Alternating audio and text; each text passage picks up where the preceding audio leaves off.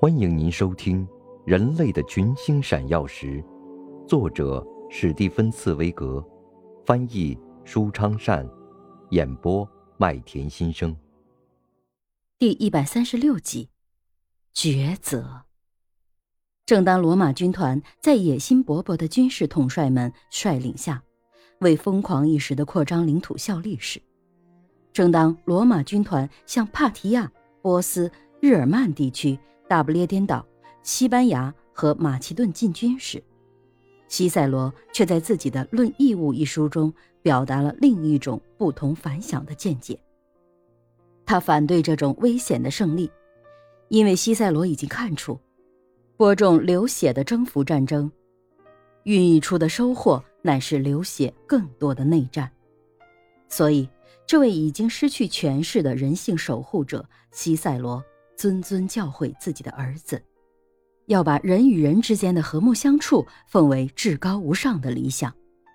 这位已经当了太长时间的演说家、辩护大师和政治家的西塞罗，他曾经为了金钱和荣誉，以同样出色的雄辩演说替任何一件好事和坏事做过辩解。他曾经为自己争夺过每一个官职。他曾经追求过财富，追求过在公众中的名望，追求过公众的喝彩。终于在自己生命的秋天达到了一个这样清楚的认识。于是，在自己的生命即将结束的时候，迄今只信奉人性论的马尔库·图尔乌斯·西塞罗，成了维护仁爱的第一人。正当西塞罗以这样的方式在自己的隐居中，安静而悠闲地深入思考着国家生活的道德规范时，古罗马内部的政局动荡与日俱增，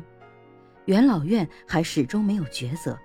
民众也始终没有抉择，是应该赞扬杀死凯撒的密谋分子呢，还是应该谴责他们？安东尼正在为反对布鲁图斯和卡西乌斯而扩军备战。而另一个新出现的要求继承凯撒的人乌大维也出人意料地回到了罗马。凯撒在遗嘱中把乌大维指定为自己的继承人，而现在乌大维果真要来继承这一笔权力和财富的遗产了。他刚一在意大利登陆，就致信西塞罗，以谋求西塞罗的支持。但与此同时，安东尼也请求西塞罗能够回到罗马。还有布鲁图斯和卡西乌斯，他们也同样从各自的战场上召唤西塞罗。他们都想讨好这位杰出的雄辩大师西塞罗，争取西塞罗能为他们各自的事业辩护，都想征求这位著名法律导师的意见，希望他能将他们各自不合法的事情变为合法。他们就像所有想要掌权的政治家们一样。当他们尚未掌权时，他们总会出自一种真正的本能，去寻找一位智慧超群的人作为自己的依靠；而一旦他们掌握了政权，他们就会轻蔑地将这位智囊踢到一边。倘若西塞罗还像先前一样是个自负而又有雄心的政治家，那么他很可能就会上当。然而，西塞罗并未上当，一半是出于厌倦。一半是出于明智，这两种心态常常难以互相区分。他知道，他现在真正需要做的只有一件事：完成自己的著作《论义务》，即把自己的一生和自己的思想做一番整理。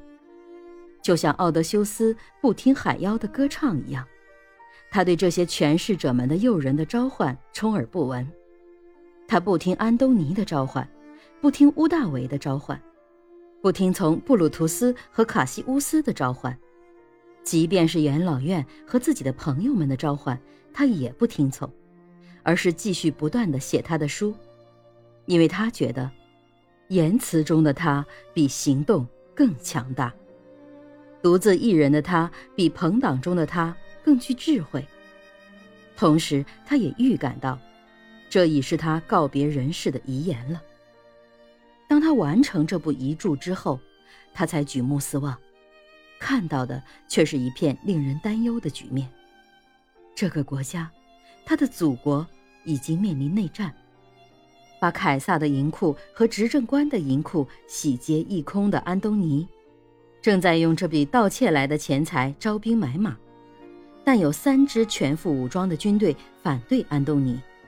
乌大维的军队、雷必达的军队、布鲁图斯和卡西乌斯的军队。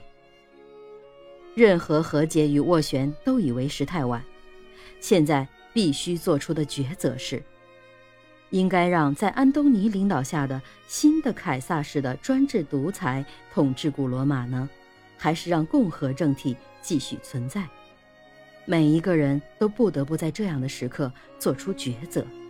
即便是这位最最小心谨慎、